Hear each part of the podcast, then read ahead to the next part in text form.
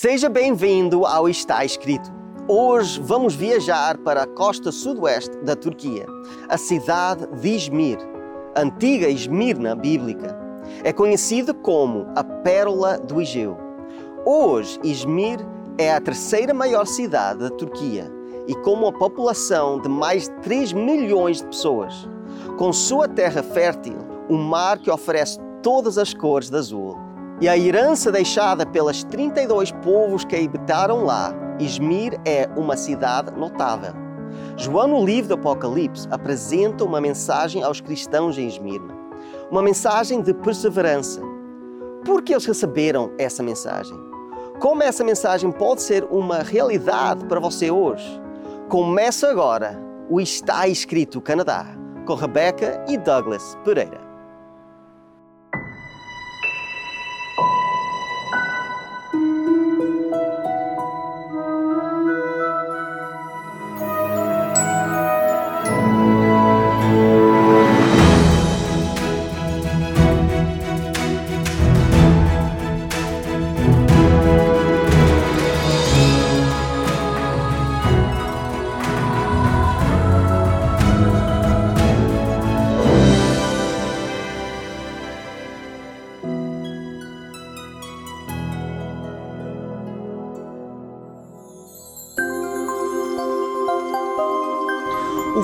Que quase metade de sua população tem menos de 30 anos faz de Esmina hoje uma cidade cheia de vida.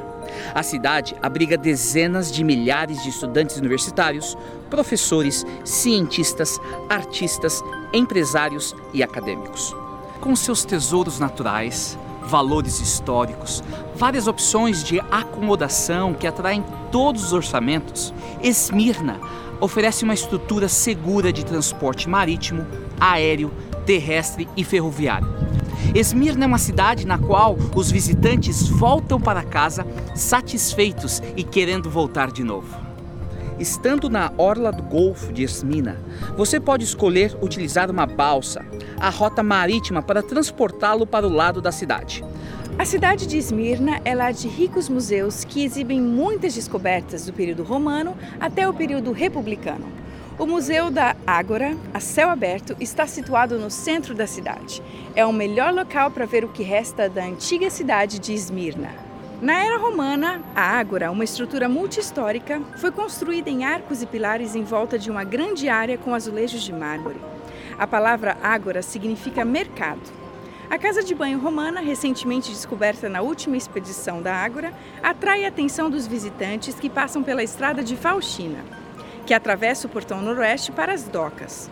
As peças extraídas da Ágora estão hoje no Museu Arqueológico de Izmir e no Museu de História e Artes.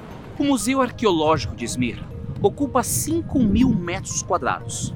No chão, encontramos o Salão das Obras em Pedra. Nessa sala, há grandes estátuas, bustos, retratos e máscaras. Um dos mais fascinantes artefatos no Museu Arqueológico de Esmir é a estátua mármore Adrógulos, datada dos tempos romanos.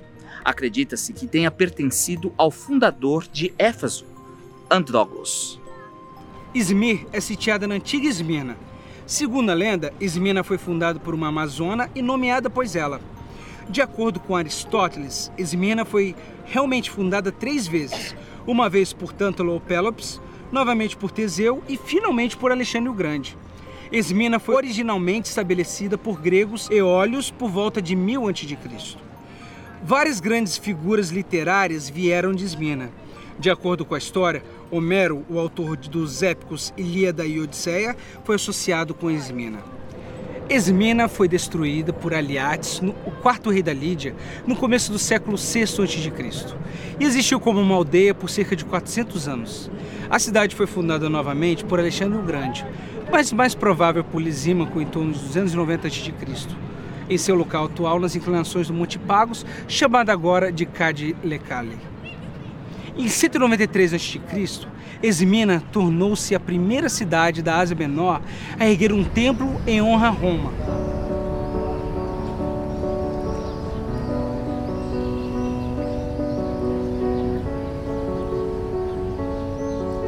No primeiro século, abrigava provavelmente cerca de 200 mil habitantes. Tinha o status de uma cidade livre. Era um centro político, religioso e cultural, notável para a ciência e a medicina que floresceu aqui. Orgulhava-se do seu famoso estádio, da biblioteca e do maior teatro público da província. Era uma cidade rica, excepcionalmente bela. A cidade sofreu um terremoto devastador, mas foi reconstruída com o patrocínio do imperador Marcos Aurélio. Embora Esmirna seja mencionada apenas duas vezes no Novo Testamento, tornou-se um importante centro cristão no segundo século depois de Cristo. Os Atos de Paulo, um apócrifo do Novo Testamento, um livro que não faz parte do cânone aceito da Bíblia, aparentemente continha um relato de uma visita que Paulo fez a Esmirna antes de chegar a Éfeso. Uma visita a Esmirna pelo apóstolo João e seus discípulos é mencionada nos, em Atos de João, outro apócrifo do Novo Testamento, como uma resposta a um convite do povo de Esmirna.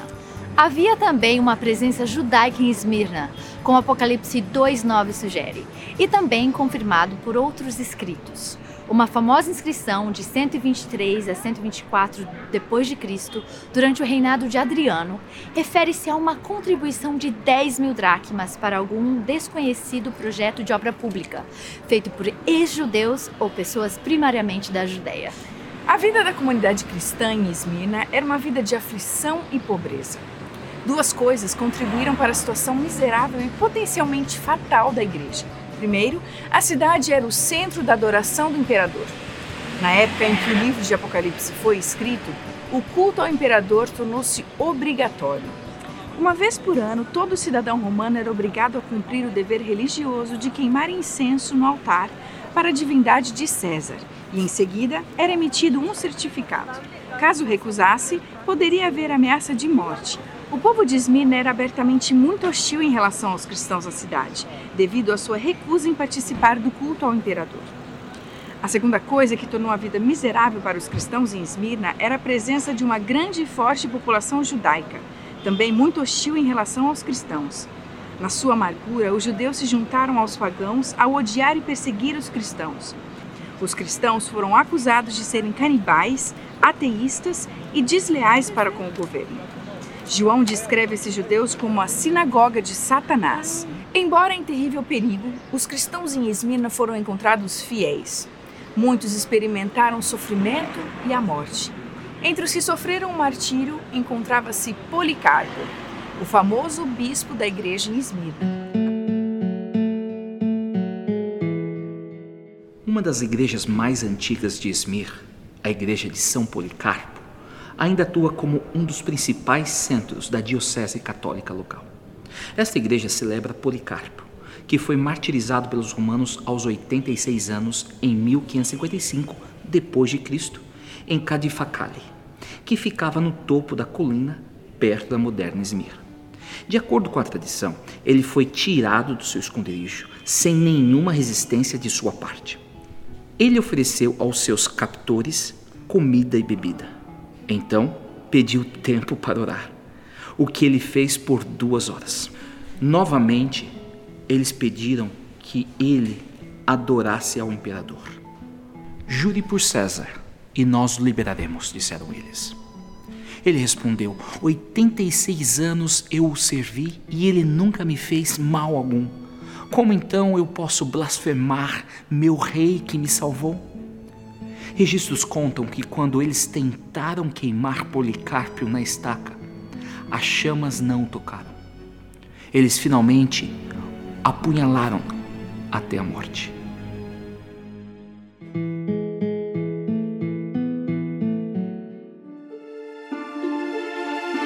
Escreve esta carta ao anjo da igreja em Esmirna.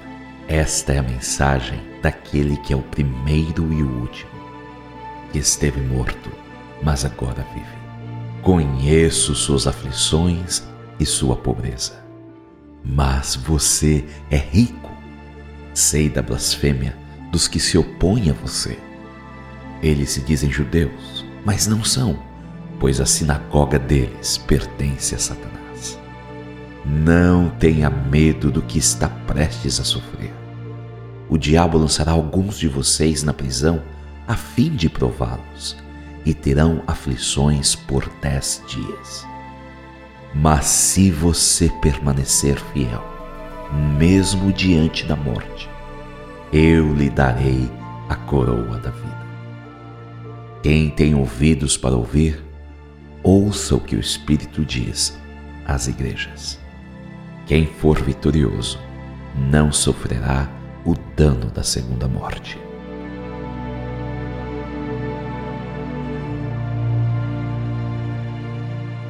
Esmirna era a cidade mais próxima de Éfeso, a cerca de 50 quilômetros a norte. 700 anos antes, a antiga Esmirna havia sido destruída e havia ficado em ruínas por três séculos. A cidade do tempo de João era uma que havia ressuscitado dos mortos. A mensagem para a igreja nessa cidade é a mais curta das sete e é uma das únicas que não receberam repreensão nem convocação para o arrependimento de Cristo.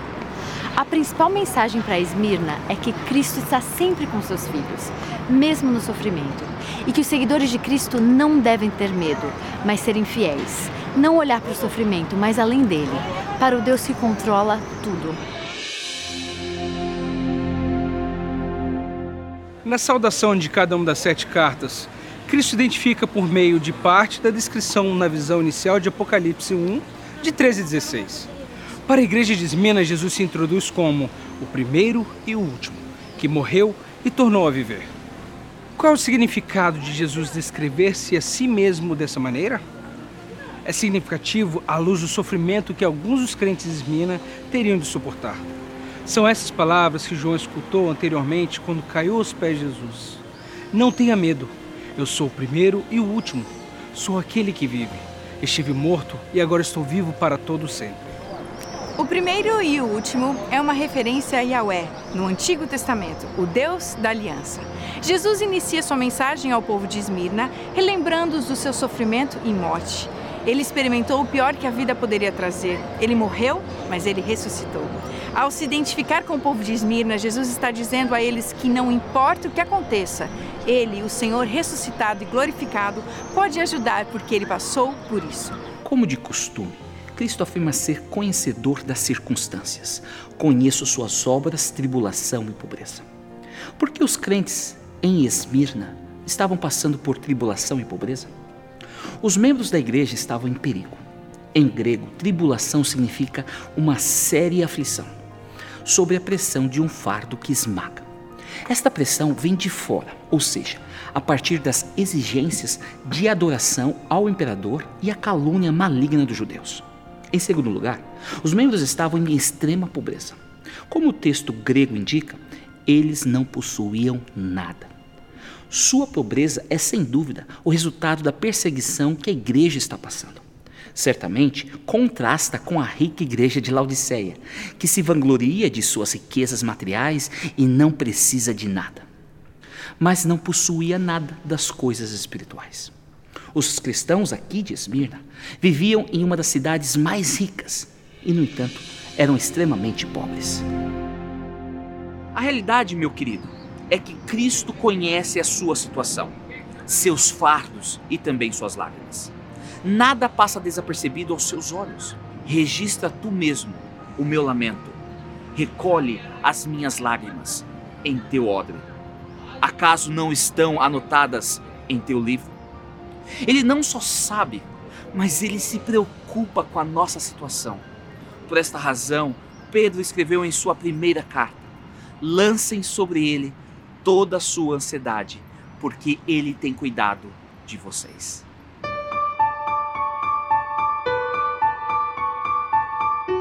Jesus elogia a igreja em Esmirna dizendo: Vocês são ricos. De que modo os crentes de Esmirna eram ricos? Eles eram pobres em bens terrestres, mas ricos em bênçãos espirituais. Eles eram pobres em espírito, mas ricos em graça. Suas riquezas espirituais foram compensadas por sua pobreza exterior. Muitos que são ricos em bens terrestres são pobres espiritualmente. Esse foi o caso da igreja de Laodiceia. Mas em Esmina, alguns que eram exteriormente pobres eram interiormente ricos. Eles eram ricos em boas ações, ricos em privilégios espirituais e ricos em esperança. Tiago escreveu a um grupo semelhante: Não escolheu Deus os que são pobres aos olhos do mundo para serem ricos em fé e herdarem o reino que ele prometeu aos que o amam? A realidade é que você não sabe realmente quão rico você é até que você realmente saiba que Jesus é tudo o que você precisa. E você realmente não sabe que Jesus é tudo o que você precisa até que Jesus seja tudo o que você tem. A carta escrita à igreja de Esmina tem algo em comum com a igreja de Filadélfia. Esta afirmação rara: Cristo só tem elogio e nenhuma condenação para Esmina. A lição que eu posso aprender com isso é que durante tempos de sofrimento não é hora de repreensão ou condenação. É hora de apoio e cuidados. Essa é a imagem que eu encontro sobre Deus na Bíblia. Um pai amoroso e carinhoso, que durante os tempos de tribulação está lá para atender seus filhos. Mas tu enxergas o sofrimento e a dor, observa-os para tomá-los em tuas mãos. A vítima deles entrega-se a ti, tu és o protetor do órfão.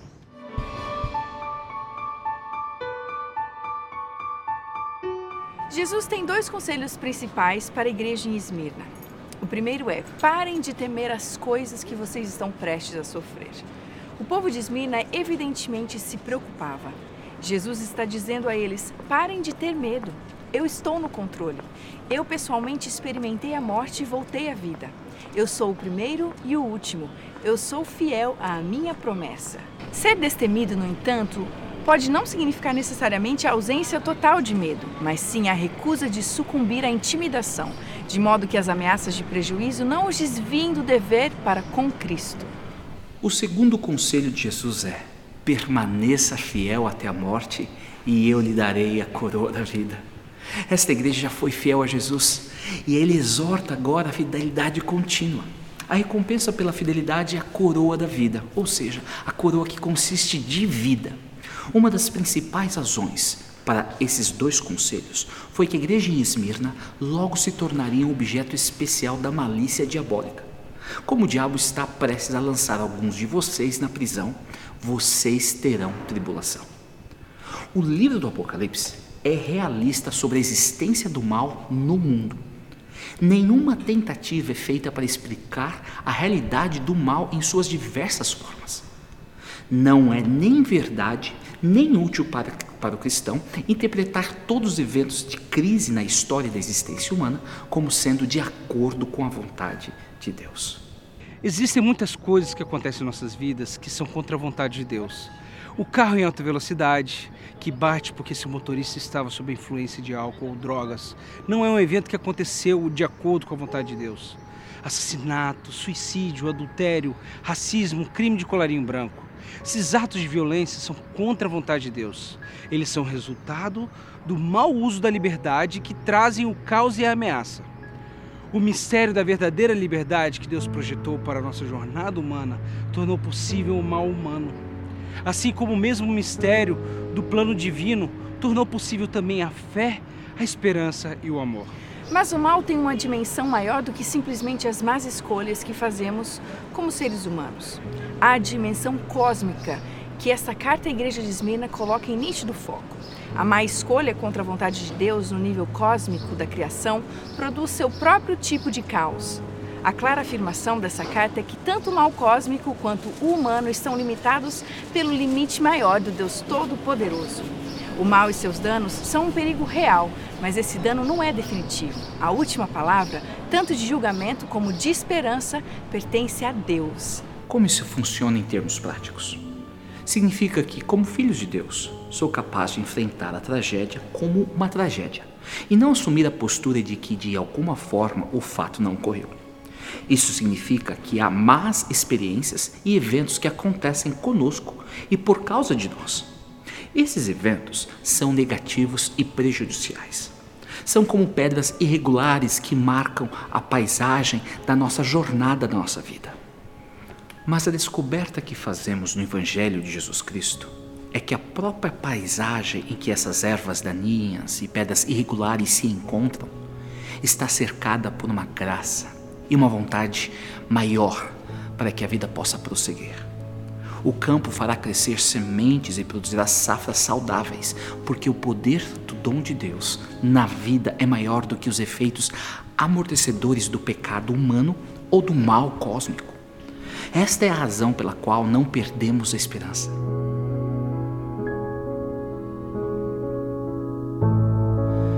Esta segunda carta termina com uma garantia muito pessoal aos cristãos que vivem à sombra da Acrópole de Esmina.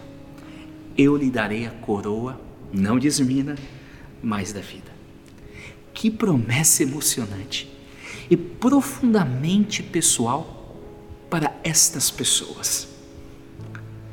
Aqueles que permanecerem fiéis receberão a coroa que consiste de vida, isto é, eles não experimentarão a segunda morte. Em Apocalipse, a segunda morte significa a extinção total dos ímpios. É o oposto da vida eterna. O povo de Esmirna estava em constante medo da morte física. Para os fiéis, no entanto, a morte física é temporária. É como um sono. É como tal. Não significa nada em razão da esperança da ressurreição. É a segunda morte que deve ser temida, a morte eterna, da qual não haverá ressurreição.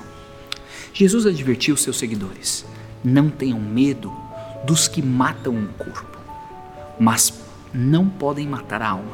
Antes, tenham medo daqueles que podem destruir tanto a alma como o corpo no inferno. Em virtude de sua morte na cruz e na ressurreição, Jesus quebrou o poder da morte ele é aquele que tem as chaves da morte e do Hades. Ele vive eternamente em nome de seu povo. Os fiéis receberão a coroa da vida eterna e, portanto, não serão prejudicados pela segunda morte.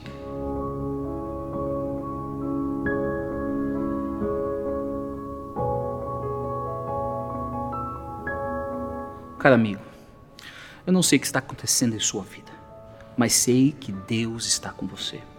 Por esse motivo, ele diz para você: Por isso não tema, pois eu estou com você. Não tenha medo, pois sou o seu Deus.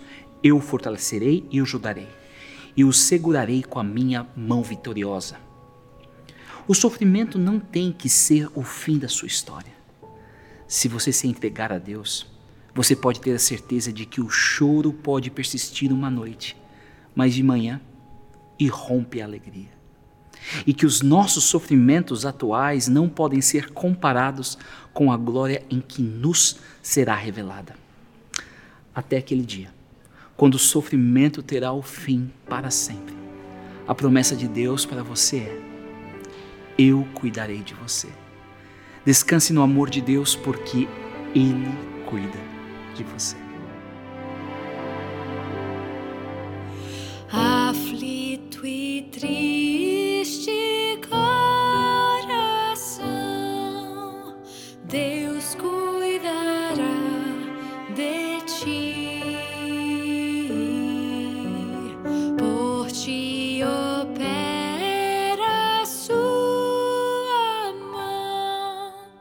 Deus cuida.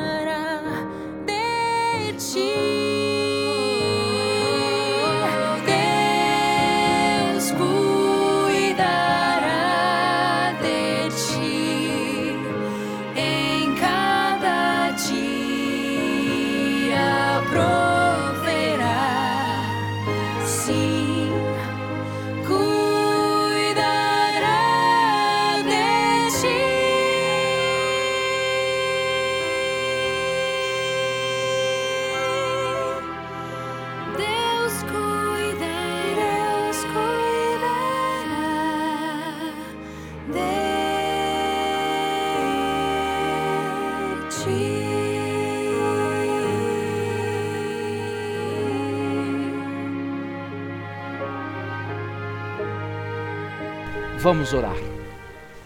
Querido Pai, nós queremos agradecer porque o Senhor está ao nosso lado em todos os momentos.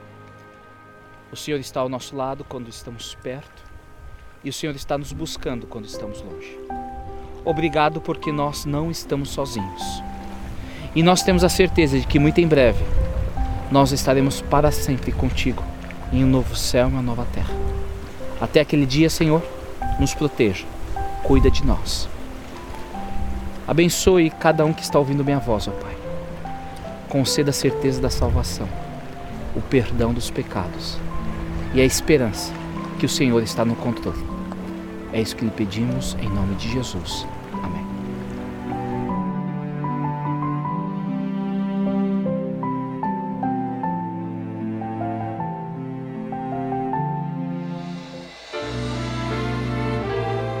Nós sabemos que este mundo tem muito sofrimento e muitas pessoas perguntam: o que é que Deus está a fazer? Nós temos um livro para vocês que explica como Deus trabalha com o sofrimento na vossa vida. É completamente grátis, vocês podem receber, é só nos contactar com informação que vai ser dada agora. Visite o nosso website www.estaescrito.ca. Lá você terá acesso ao programa de hoje, a todos os programas em nosso arquivo e poderá solicitar gratuitamente nossa oferta de hoje. Se desejar, solicite sua oferta gratuita escrevendo para nós. Está escrito Box 2010, Oshawa, Ontário, L1H 7V4 ou envie e-mail para info@estaescrito.ca. Se preferir, você pode telefonar para 1-800 717 2973. E lembre-se, nosso website é www.estaescrito.ca. Lá também é possível enviar o seu pedido de oração, registrar o seu testemunho e compartilhar nossos programas através das redes sociais. Agradecemos as cartas recebidas, todos os pedidos de oração e também o apoio financeiro. Obrigado por estar aqui hoje conosco. Na próxima semana nós vamos continuar com esta jornada. Até lá, lembrem-se que está escrito: nem só de pão viverá o homem, mas toda a palavra que sai da boca de Deus.